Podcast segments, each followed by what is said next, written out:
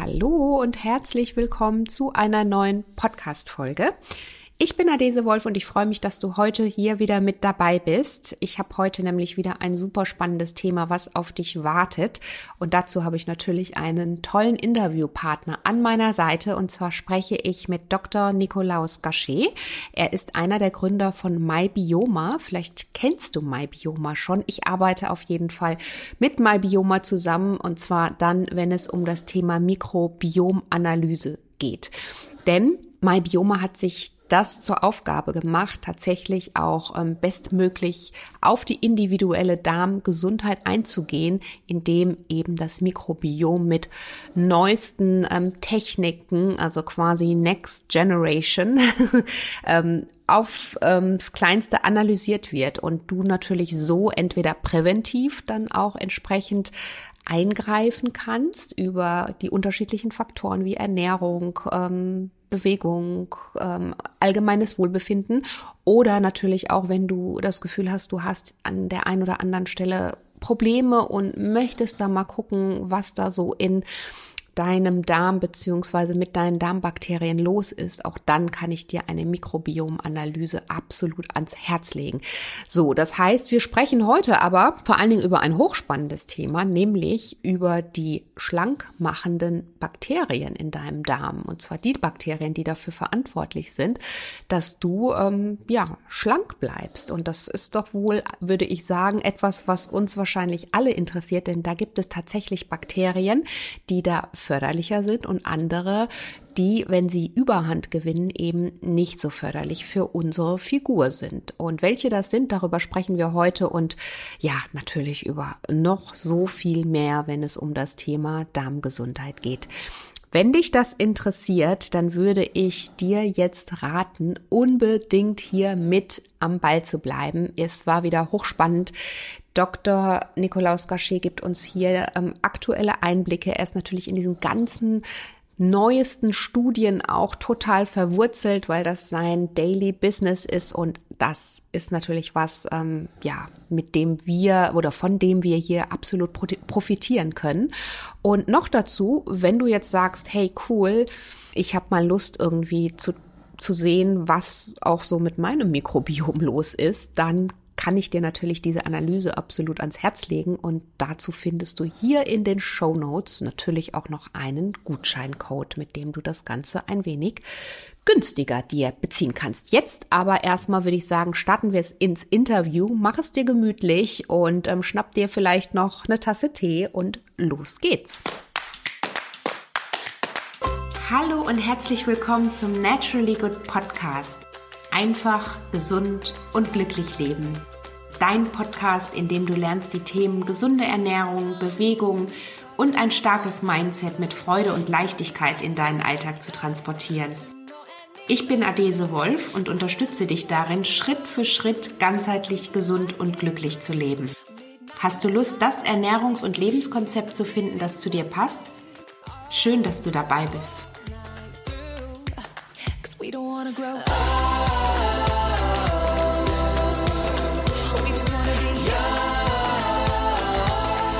Hallo Dr. Nikolaus Gachet. Ich freue mich sehr, dich hier in meinem Podcast zu haben. Thema Darmgesundheit, da bist du natürlich die Top-Adresse, denn du bist Gründer und Geschäftsführer von MyBiome. Ihr macht ähm, personalisierte Mikrobiomanalysen, worüber wir natürlich gleich auch noch sprechen. Also sowieso das äh, Top-Thema, sage ich mal gerade für alle, die sich ähm, mit dem Thema Darmgesundheit beschäftigen. Und ähm, ja, sehr schön, dass du heute dabei bist. Wir sprechen gleich auch über das Thema, welche Bakterien im Darm halten uns nicht nur gesund, sondern vor allen Dingen auch schlank.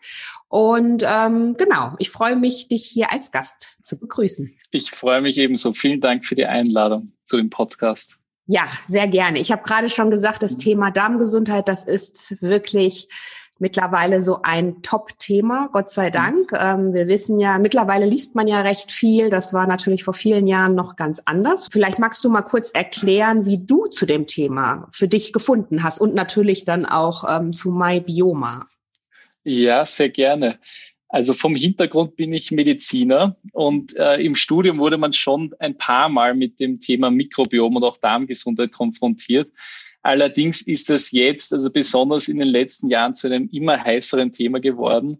Äh, und dazu tragen auch moderne Technologien bei. Also besonders äh, so Sachen wie Next Generation Sequencing. Das ist eine Methode, mit der kann man tausende Bakterien auf einmal äh, identifizieren.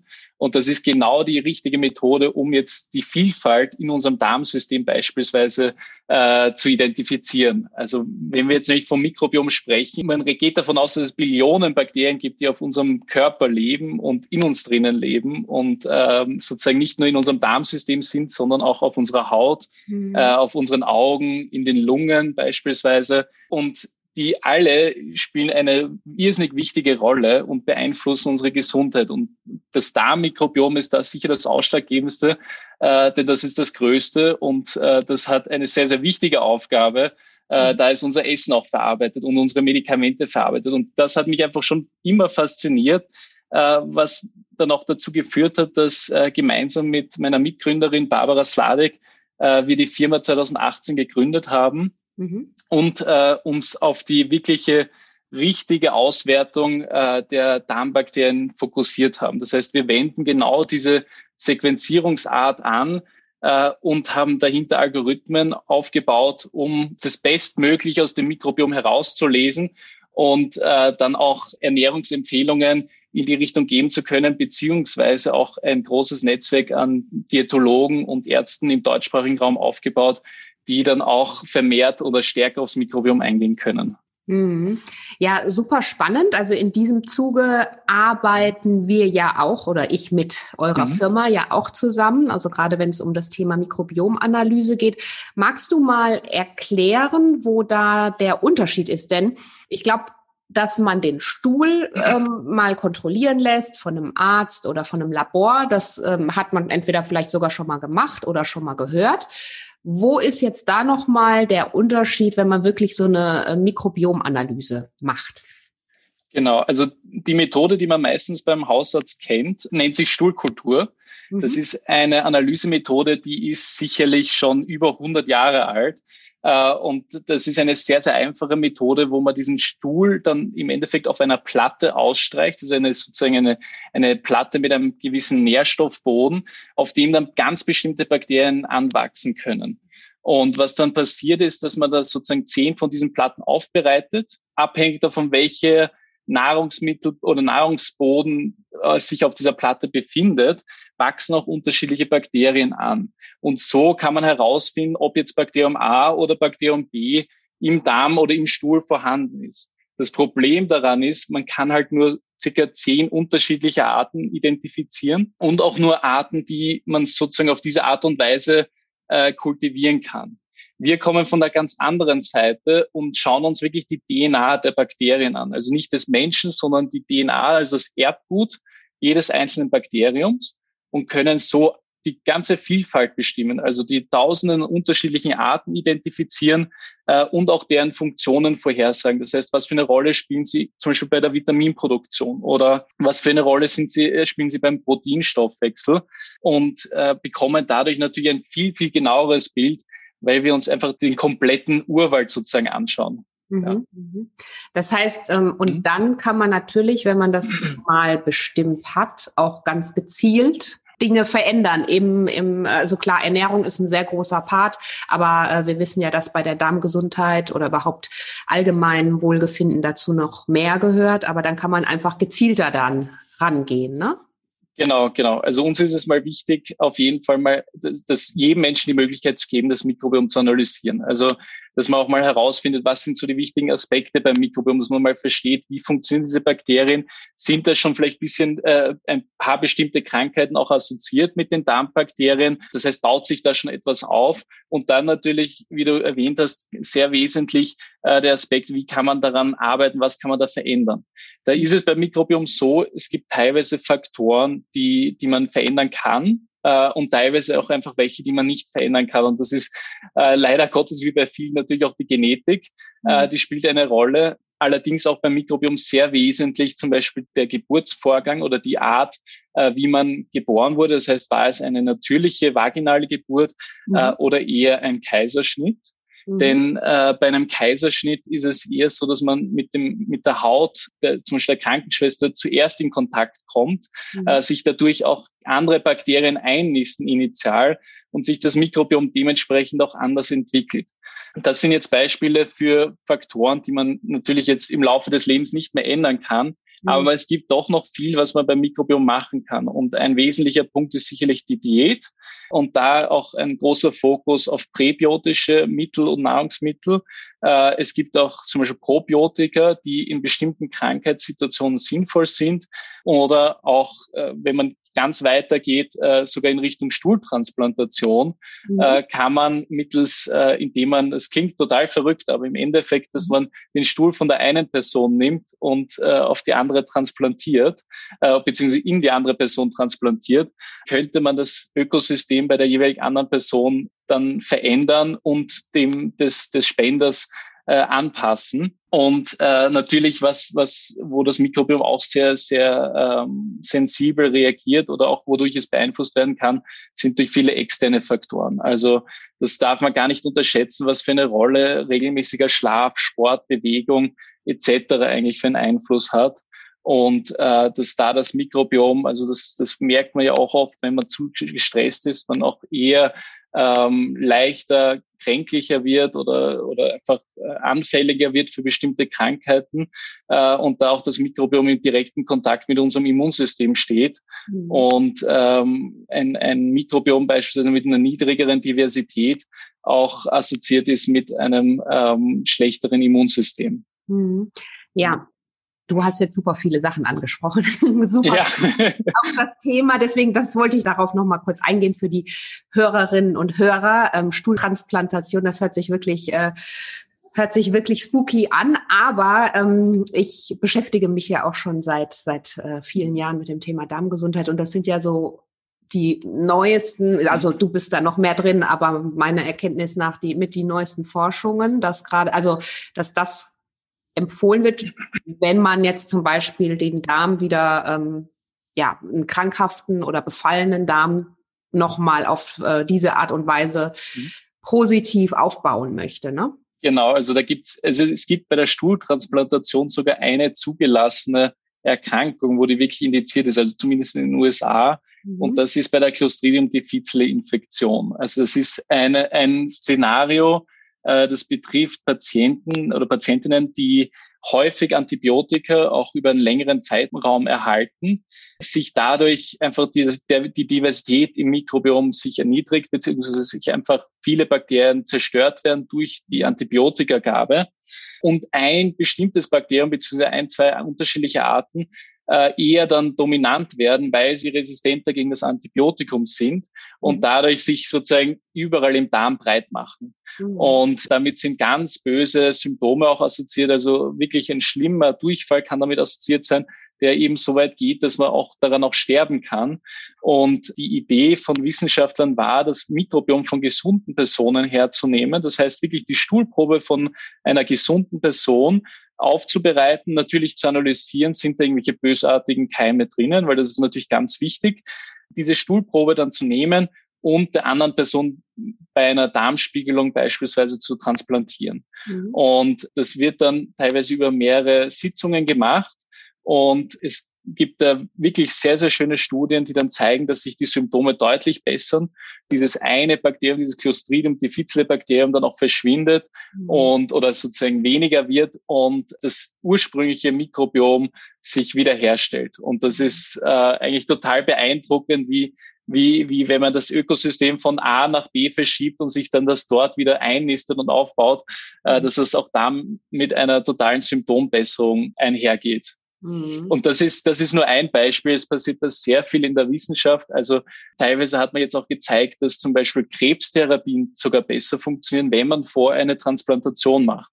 Das ist natürlich noch ganz, ganz jung. Also das ist erst in den letzten Monaten herausgekommen.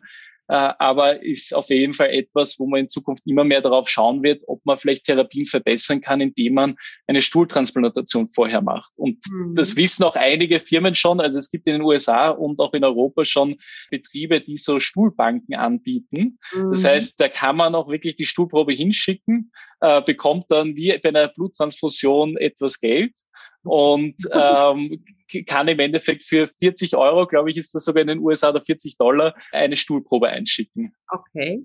Und ich habe auch mal ähm, gelesen, korrigiere mich, wenn es vielleicht irgendwie falsch zusammenbringt, aber dass auch vor allen Dingen an Tieren, glaube ich, Mäusen mhm. experimentiert wurde, denen dann die schlank machenden Bakterien eingepflanzt wurden und man dann so gesehen hat, dass sie auch ähm, ja da das ja. Wieder aufgenommen haben und dann entsprechend natürlich auch äh, wieder agiler, vitaler waren, länger gelebt haben und so weiter. Ist das richtig?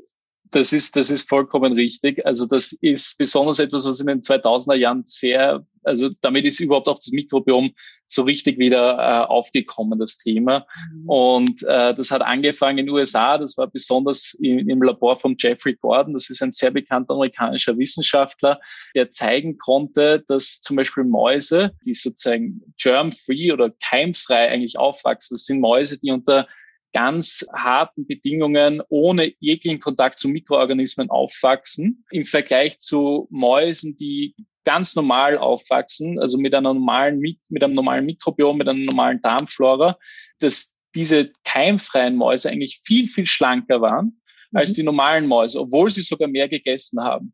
Und da hat man sich hat man sich schon gewundert, warum ist das denn eigentlich so? Und im Endeffekt lag es dann auch mehr oder weniger auf der Hand, dass einfach die Darmbakterien eine große Rolle spielen, äh, ob jetzt Kalorien dem Körper zur Verfügung gestellt werden oder nicht beispielsweise.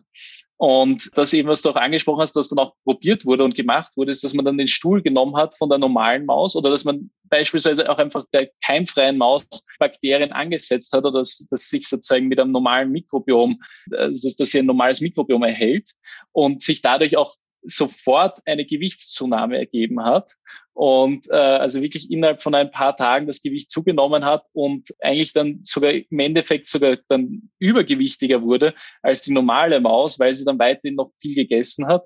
Äh, und damit hat diese ganze Forschung auch angefangen mit den ähm, Schlankmacherbakterien sozusagen äh, und wie die auch unseren Körper beeinflussen. Und da hat man dann auch beispielsweise Mäuse genommen, die also ganz normal zwei Mäuse, die, die sozusagen ein normales Mikrobiom besitzen. Das, die eine Maus äh, war dann doch etwas übergewichtiger als die andere. Und da hat man dann auch zeigen können, dass da schöne Unterschiede im Mikrobiom zwischen diesen zwei Gruppen gibt. Und wenn man dann das Mikrobiom von einer dicken Maus in eine schlankere transplantiert hat, dass mhm. dann sogar die schlankere auch dicker geworden ist und übergewichtiger geworden ist. Mhm. Also das ist, da ist einiges passiert. Und das ist natürlich etwas, was wir im Bericht auch darstellen. Also diese, dieses, eines der, der Hauptmuster Muster, die da angesprochen werden, ist jetzt das Firmicutes-Bakterioritätes-Verhältnis. Mhm. Und das ist das, was e-, eben Anfang der 2000er oder Mitte der 2000er Jahre auch herausgefunden wurde. Mhm. Und ähm, jetzt hast du es gerade schon gesagt, die Bakterien und schlankmachenden Bakterien zu Bakterien, die ja einfach nicht so, oder vielleicht nicht ganz so günstig in dem Verhältnis sind. Magst du da mal drauf eingehen? Weil letztendlich brauchen wir ja trotzdem beide, ne? Genau, wir brauchen beide, so ist es. Und ich sage gleich vorweg, so einfach ist es leider nicht, dass es nur von den beiden abhängig ist. Ja. Äh, also ganz grundsätzlich, die Firmicutes und die Bakteriidetes, das sind zwei der Hauptstämme des, des Mikrobioms. Also das sind die einfach die Bakteriengruppen, die am dominierendsten sind. Und sie unterscheiden sich insofern, dass die, also dieses FB-Verhältnis dafür ist auch bekannt, dass die Bakteriodites eher so als Schrankmacherbakterien gelten und die Firmicutes eher mehr Energie dem Körper zur Verfügung stellen und man dadurch auch an Gewicht zunimmt. Und deswegen hat man sich dann gedacht, man stellt diese beiden Bakterien in ein Verhältnis und desto größer das Verhältnis, das heißt, desto mehr Firmicutes ich besitze, desto eher tendiere ich auch zu Übergewicht. Wohingegen, wenn ich mehr Bakterioditis besitze, ich eher zu Untergewicht tendiere oder halt Normalgewicht. Also das ist natürlich noch immer, wird auch noch immer beforscht. Der Hintergrund dahinter ist, dass äh, Firmicutes zum Beispiel auch Zucker sehr lieben äh, und auch die ganze Energie rausholen aus diesem Zucker. Und man hat auch gezeigt, dass wenn man die gleiche Stuhlprobe beispielsweise Personen gibt oder ähm, auch Mäusen gibt, die eher mehr Firmicutes haben und dann anderen Mäusen, die weniger Firmicutes und mehr Bacteroidetes haben, dass dann am Ende die Stuhlprobe bei denen mit Firmicutes im Darmsystem, dass da viel weniger Energie dann am Ende rausgekommen ist, also aus der mhm. Stuhlprobe. Mhm. Und das zeigt, dass einfach die Firmicutes alles versuchen, aus der Nahrung aufzunehmen an Energie und dem Körper zur Verfügung stellen, so dass dann im Stuhl wirklich kaum mehr Energie übrig bleibt. Mhm. Wohingegen, wenn man mehr Bacteroidetes hat, die natürlich auch sehr wichtig sind, also keine Frage, die sind äh, sogar sehr, sehr wichtig, weil sie auch sehr viele kurzkettige Fettsäuren zum Beispiel produzieren, dass die dann eigentlich am Ende des Tages nicht so viel Energie aus der Nahrung aufnehmen können oder zersetzen können und dem Körper zur Verfügung stellen. Und das ist der Hintergedanke, warum vielleicht oder was man auch damals glaubte, bestimmte Gruppen eher zu Übergewicht tendieren als andere. Mhm. Aber wie gesagt, es ist nicht so einfach, weil es fließen auch viele andere Faktoren rein. Also auch nicht, auch in der Mikrobiomwelt. Ja. Mhm. Also man sollte jetzt nicht nur auf diese beiden Bakterienstämme schauen, sondern oder, oder was würdest du sagen, ähm, wo, wo setzt man an, wenn man ähm, sagt, okay, ich möchte jetzt eine Mikrobiomanalyse machen, ich habe ein bisschen Übergewicht oder ein paar Kilo mehr und möchte gerne oder habe schon alles mhm. probiert, nehme aber nicht ab und lasse mein Mikrobiom einfach mal analysieren, um zu schauen, welche mhm. Bakterienstämme da auch überhand eventuell haben oder eben nicht haben. Also das FB-Verhältnis ist auf jeden Fall sicherlich eines der wichtigsten, weil es auch einfach noch am meisten beforscht ist. Und das, worauf man sich aber trotzdem auch fokussieren sollte, ist sicherlich die Diversität. Also das hat man auch öfters zeigen können, dass auch wenn einfach weniger Bakterien zur Verfügung stehen, dass es da auch eher, dass man dann zu einer Glukoseintoleranz tendiert beispielsweise äh, oder dass auch einfach der metabolische Kreislauf durcheinander kommt. Mhm. Und das heißt sicherlich ein Aspekt ist die Diversität und dann gibt es auch mehrere kleinere Bakterien, die jetzt immer mehr äh, oder immer bekannter werden. Also teilweise welche von denen hat man noch nie was gehört wo man glaubt zu meinen, dass sie eine große, große Auswirkung haben. Also beispielsweise Akkermansia äh, mhm. Das ist ein Bakterium, das eher sehr, sehr sauerstoffsensibel ist. Deswegen ist es auch nur schwierig zu kultivieren. Gibt es jetzt auch keine Probiotika beispielsweise mit denen. Und wo man da jetzt auch über die letzten Jahre erfahren hat, dass sie eigentlich eine sehr große Rolle spielen, wenn es um Gewichtszunahme geht. Und die, dieses Bakterium gehört aber nicht zu den Firmicutes oder zu den Bacteroidetes, sondern das ist eine ganz andere Bakteriengruppe, die halt viel, viel kleiner ist. Das mhm. sind die Verrucomicrobia. Und da merkt man auch wieder, wie komplex das Ganze ist, dass es eben sich nicht auf diesen beiden Welten oder der und Bacteroidetes aufhängt, sondern eben auch andere Bakterien eine Rolle spielt äh, wie die Akkermansia. Und mhm. da, da, da ist ein schönes Beispiel, das vor ein paar Jahren auch eben, wo man das herausgefunden hat, dass eines der bekanntesten Medikamente im Zuckerbereich ist Metformin. Das ist eines der meist verschriebensten. Das nimmt man ganz normal oral zu sich. Und dessen Wirkung war eigentlich lange Zeit nicht geklärt oder, oder man hat auch nicht gewusst, wie dieses Medikament wirkt. Und vor ein paar Jahren konnte eigentlich ein neuer Pathway entdeckt werden, nämlich dass dieses Medikament das Mikrobiom so alteriert oder so verändert, dass beispielsweise Akkermansia municiphilia erhöht werden und die dadurch dann auch den Blutzuckerspiegel senken, das Übergewicht äh, wieder normalisieren und so den ganzen Fetthaushalt normalisieren. Also dass das Medikament eigentlich über das Mikrobiom die Wirkung entfaltet und eben ganz spezifisch über diese Akkermansia. Also das ist eben ein sehr schönes Beispiel, dass die Akkermansia da einfach eine große Rolle spielen. Allerdings, und das ist auch wieder das sicherlich einer der Hauptaspekte im Mikrobiom, es geht immer ums, ums Gleichgewicht. Das mhm. heißt, wenn man zu viel Akkermansia beispielsweise besitzt, konnte auch schon belegt werden, dass das eher oder das äh, große Mengen Akkermansia beispielsweise auch oft mit neurologischen Erkrankungen assoziiert sind. Also mhm. Parkinson ist eine, wo Akkermansia, wenn sie zu erhöht sind, oder man einfach gezeigt hat, dass bei Parkinson-Krankheit zu, also erhöhte Akkermansia-Werte vorhanden sind. Mhm. Und da merkt man auch wiederum, wie, wie komplex das Ganze ist und wie wichtig es ist, da auf das Gleichgewicht zwischen allen Bakteriengruppen zu schauen, was wiederum schön in die Diversität einfließt. Das heißt, eine gesunde Diversität ist mhm. sicherlich einer der einer der Hauptziele, die man anstreben sollte dann. Und ähm, magst du vielleicht kurz noch sagen, wo, wo find oder wie nehme ich die Akkermansia, worin finde ich die in meiner Ernährung? Wie, wie äh, ja auf? Das, das ist eine sehr gute Frage. Äh, also direkt eben kann man sie kaum aufnehmen oder wüsste ich jetzt selber gerade gar nicht, ob mhm. sie, es ist jetzt kein typisches probiotisches Bakterium, sag ich mal, wie die Lactobacillen oder Bifidobakterien, die es auch in probiotischer Form gibt, weil es eben auch sehr sau sauerstoffsensibel ist. Und deswegen bei denen ist es eher wichtiger, auf präbiotische Nahrungsmittel zu setzen. Mhm. Und präbiotisch ist, bedeutet insofern, dass man eigentlich zu sich Nahrungsmittel nimmt, also komplexe Kohlenhydrate beispielsweise, die einfach äh, dann von den Bakterien zersetzen oder die die Nahrungsgrundlage für Bakterien bildet. Mhm. Und das ist sicherlich eines der Hauptsachen. Also auch ganz allgemein, um, um äh, nicht nur um Akkermansia, aber auch Bacteroidetes zu stärken, ist auf jeden Fall Gemüse und Obst sind sicherlich die Hauptaspekte. Äh, und davon auch dann sicherlich auch Nüsse beziehungsweise Bohnen sind etwas, was einfach sehr, sehr wichtig ist. Und dann, das ist auch etwas, was man vielleicht häufig vergisst. Aber wenn man jetzt beispielsweise äh, Hülsenfrüchte zu sich nimmt und man verträgt sie nicht, mhm. äh, dann heißt das ja nicht, dass man grundsätzlich keine Hülsenfrüchte verträgt, sondern das, dann, dann heißt es eher beispielsweise, dass man einen Mangel an Bakterioditis hätte.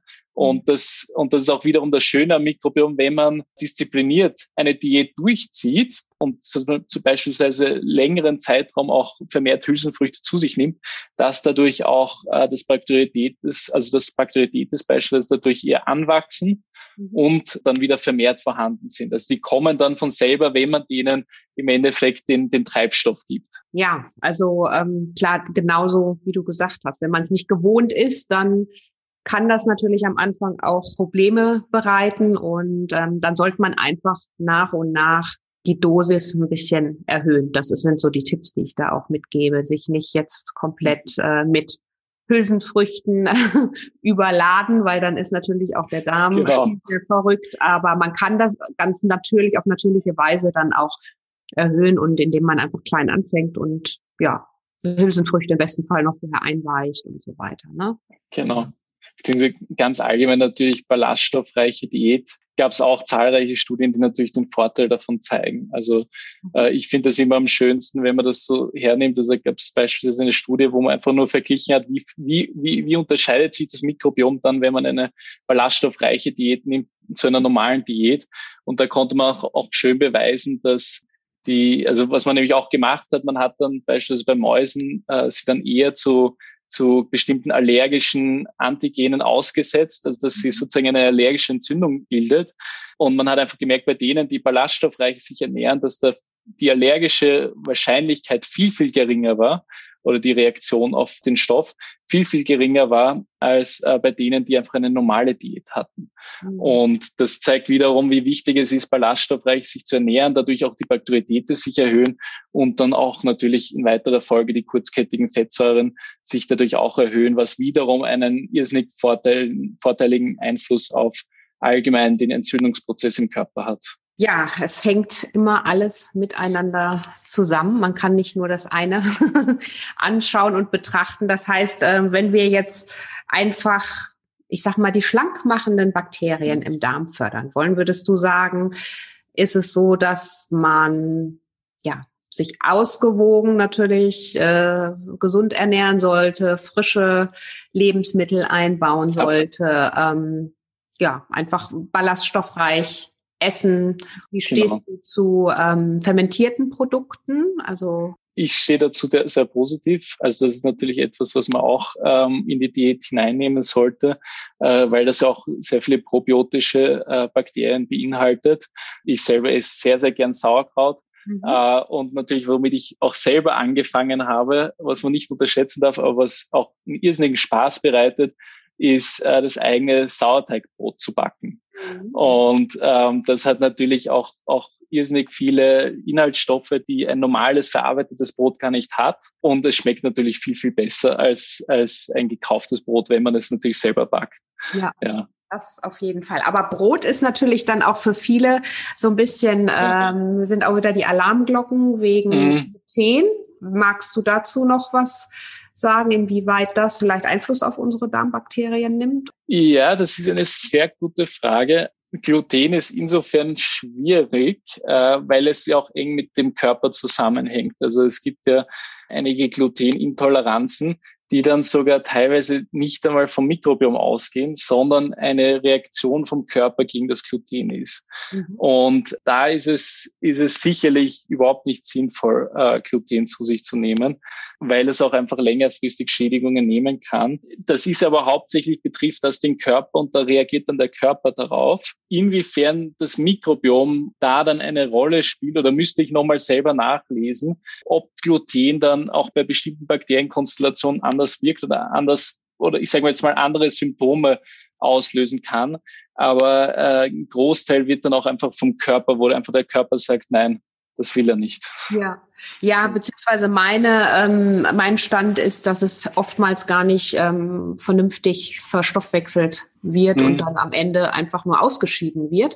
Und genau. Bei, bei denen es eben keine Probleme ähm, bereitet, ist es natürlich weniger ähm, äh, schlimm. Aber wenn, wenn man sowieso auch Probleme hat, dann sollte man im besten Fall das. Bleiben. Also genau. Und das ist sicherlich auch das Wichtigste. Natürlich muss man diese Ernährung an sich selber anpassen was man eher verträgt, was man weniger verträgt. Und das, was man auch nicht vergessen darf in dem Ganzen, äh, was ich ganz am Anfang kurz angesprochen hatte, sind alle anderen externen Faktoren. Also mhm. äh, auch allein wie, wie Schlaf, ein regelmäßiger Schlaf sich, also auch nachweislich aufs Mikrobiom auswirkt mhm. und sogar auch probiotische Bakterien sich dadurch im Darmsystem erhöhen.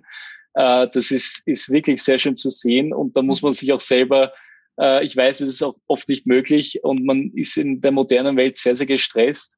Äh, aber eine, einfach eine Reduktion von Stressfaktoren oder auch von alkoholischen, toxischen Substanzen äh, kann eine deutliche Besserung bringen. Und da bringe ich immer ganz gern das Beispiel, dass da in Korea haben sie eine große Studie mal durchgeführt an, an jungen Kadetten, die Reizdarmbeschwerden hatten. Also jetzt nicht Übergewicht, aber Reizdarmbeschwerden. Äh, und Reizdarmsyndrom ist eine Erkrankung, die teilweise, also die Ursache noch ungeklärt ist. Man weiß, das hängt schon einerseits mit dem Mikrobiom, aber auch mit externen Faktoren zusammen. Mhm. Also die Symptome variieren von Durchfall bis hin zu Verstopfung und dass das wirklich die Lebensqualität stark beeinträchtigt. Und die haben sich, ich glaube, paar und 90 Kadetten hergenommen, die unter diesen Beschwerden litten mhm. äh, und in ein glaube ich, zwei, dreimonatiges Bootcamp gesteckt, äh, in ein Militärsbootcamp. Mhm. Und danach haben sich die Symptome deutlich gebessert und auch das Mikrobiom hat sich deutlich gebessert. Und das, was, was so schön ist, warum hat sich das gebessert? Weil sie regelmäßige Schlafrhythmen hatten, sie tägliche Bewegung natürlich dabei hatten, mussten auf Alkohol und äh, Rauchen verzichten und allein durch diese Änderungen hat sich eigentlich schon bei den meisten, also ich glaube bei 60 Prozent, haben sich schon die Symptome gebessert. Mhm. Und deswegen darf man auch diesen Faktor nie unterschätzen. Ja, ja genau. Also immer alles im Gleichgewicht und ja. ganzheitlich sehen, wenn es sowieso um die, also um unsere allgemeine Gesundheit, aber vor allen Dingen auch ausgehend von unserer Darmgesundheit geht. Ja, spannend auf jeden Fall. Und würdest du jetzt sagen, ähm, du empfiehlst jedem mal eine Mikrobiomanalyse zu machen oder empfiehlst du das eher, wenn man, ich sag mal, schon auf Beschwerden hat? Ähm, wie ist so gerade jetzt mit Hinblick auch auf eure Mikrobiomanalyse, die ich hochspannend ja. finde, ähm, so das, was ihr auch so als Empfehlung abgebt? Also die, die Analyse adressiert auch auf jeden Fall diejenigen, die Beschwerden haben. Also das heißt, dass da, dafür ist sie auch ausgelegt, dass man natürlich sehen kann, stimmt etwas im Mikrobiom nicht oder passender merkt man also, merkt man, ob einfach bestimmte Teile des Mikrobioms äh, jetzt nicht in Ordnung sind. Nichtsdestotrotz äh, ist es auch ein sehr guter präventiver Marker. Also das heißt, dass man im Vorhinein, bevor sich jetzt schon Symptome bilden äh, und man auch einfach schauen möchte, ist man am, am richtigen Weg, dass mhm. da das Mikrobiom ein irrsinnig guter Biomarker ist, um zu sehen, wo steht man gesundheitlich. Mhm. Das heißt, wir empfehlen diese Analyse natürlich auch, also auch für Interessierte, die einfach sich mit ihrem Körper auseinandersetzen mhm. und auch sehen möchten, stimmt das so, was ich mache? Passt das so? Oder kann ich da noch was verbessern? Grundsätzlich unterteilen wir unsere Analyse in drei Aspekte. Äh, also der erste Teil ist diese Diversität, diese Zusammensetzung. Das heißt, wie viele unterschiedliche Bakterien besitze ich denn in meinem System?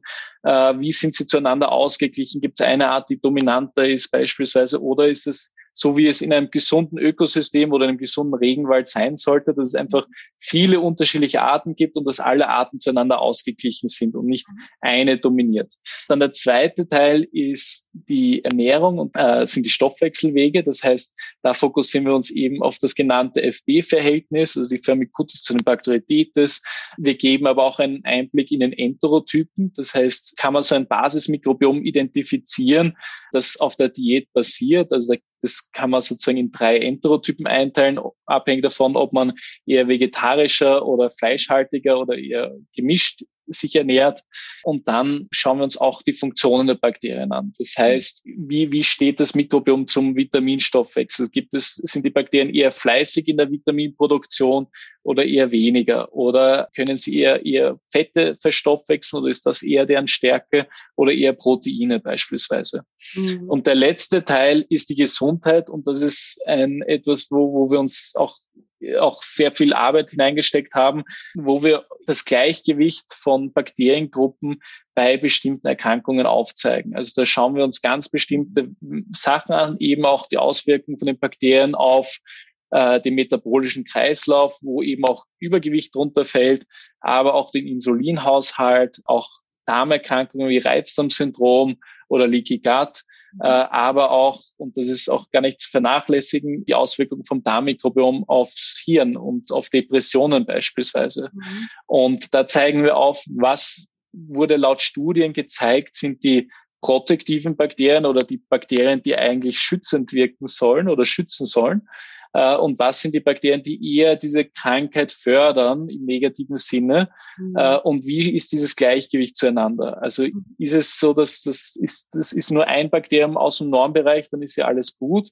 Äh, sind es dann schon mehrere und gibt es beispielsweise zu wenig förderliche, dann ist es wieder schlechter und dann sollte man schauen, dass man dieses Gleichgewicht wieder herstellt. Ja, es ist auf jeden Fall ähm, euer Bericht sehr spannend. Der umfasst, ähm, ich glaube, fast 50 Seiten für alle ja die sich interessieren, ähm, können sich natürlich den Link packen wir hier ja auch in die Show Notes mit rein und es gibt auch einen Gutscheincode, womit ihr diesen Test auch vergünstigt bekommt. Es läuft auch vielleicht ganz kurz erklärt für alle, die sich jetzt interessieren, läuft auch ähm, super easy ab. Ihr bekommt ein kleines Päckchen zugeschickt von MyBioma, könnt dann ganz sauber und rein eure äh, Analyse dort wieder ähm, abgeben und dann wird es wieder zurückgeschickt und irgendwann nach vier bis sechs Wochen bekommt ihr dann die Auswertung ausführlich zugeschickt. Wer sich da interessiert, der kann, wie gesagt, hier im Link schauen, kann natürlich auch mich gerne anschreiben und dann ähm, helfe ich da natürlich auch sehr gerne unterstützend weiter. Nee, das ist auf jeden Fall eine gute Sache. Und was ich auch wichtig finde, ähm, weil du sagtest, präventiv, also vorbeugend einfach, wenn man sich für das Thema Gesundheit interessiert. Klar, wenn man Beschwerden hat, ist es natürlich super gut, wenn man das auf jeden Fall macht. Und das Ding ist ja auch, dass man nicht nur das Ganze auf, viele meinen ja oftmals, ach ja, Mikrobiom und Darmanalyse, das, da muss ich Darmbeschwerden haben. Aber das ist ja vor allen Dingen auch, wenn ich vielleicht einfach das Gefühl habe, ich bin dauerhaft müde und oder bin schnell gereizt oder ich schlafe schlecht oder ich habe irgendwie das Gefühl, ich nehme gerade ähm, entweder permanent zu oder nehme überhaupt nicht ab, obwohl ich unterschiedliche Dinge mache. Also wirklich nicht nur auf dieses ganze Darmthema zu schauen, finde ich auch wichtig, sondern zu schauen, ähm, was ist vielleicht im Alltag oder wo geht's mir, an welchen Stellen hapert es vielleicht gerade und wo geht's mir nicht so gut. Und das sind ja dann im schlimmsten Fall leider erst die Auswirkungen, die genau. wir dann äh, davon tragen. Ne? Und deswegen, genau, finde ich eigentlich diese präventive Sache super gut. Also wer sich dafür interessiert, und ich weiß, die Zuhörer interessieren sich auf jeden Fall für das Thema gesunde Ernährung, kann ich nur empfehlen, das mal auszuprobieren. Ich glaube auch, also das, was ich immer so schön finde noch, ist, weil du eben meintest, dass die Bakterien sich nur auf Darmkrankheiten auswirken. Mhm. Das ist so nicht eben, sondern auch Sokrates hatte ja schon vor Hunderten oder vor Tausenden von Jahren eigentlich auch gesagt, dass die Gesundheit steckt im Darm. Und wenn es sozusagen dem Darm nicht gut geht, dann können damit viele Krankheiten im Körper einhergehen. Mhm. Und das merkt man einfach jetzt viel, viel mehr und ist natürlich äh, noch ein junges Forschungsgebiet, unter Anführungszeichen, das jetzt seit 30 Jahren daran geforscht wird. Aber es ist ein irrsinnig spannendes und man merkt einfach, mit jeder Krankheit hängt das Mikrobiom zusammen. Und auch einfach durch Medikamententherapieänderungen allein kann man beispielsweise einiges bewirken und natürlich äh, durch die Diät und den Lebensstil. Ja.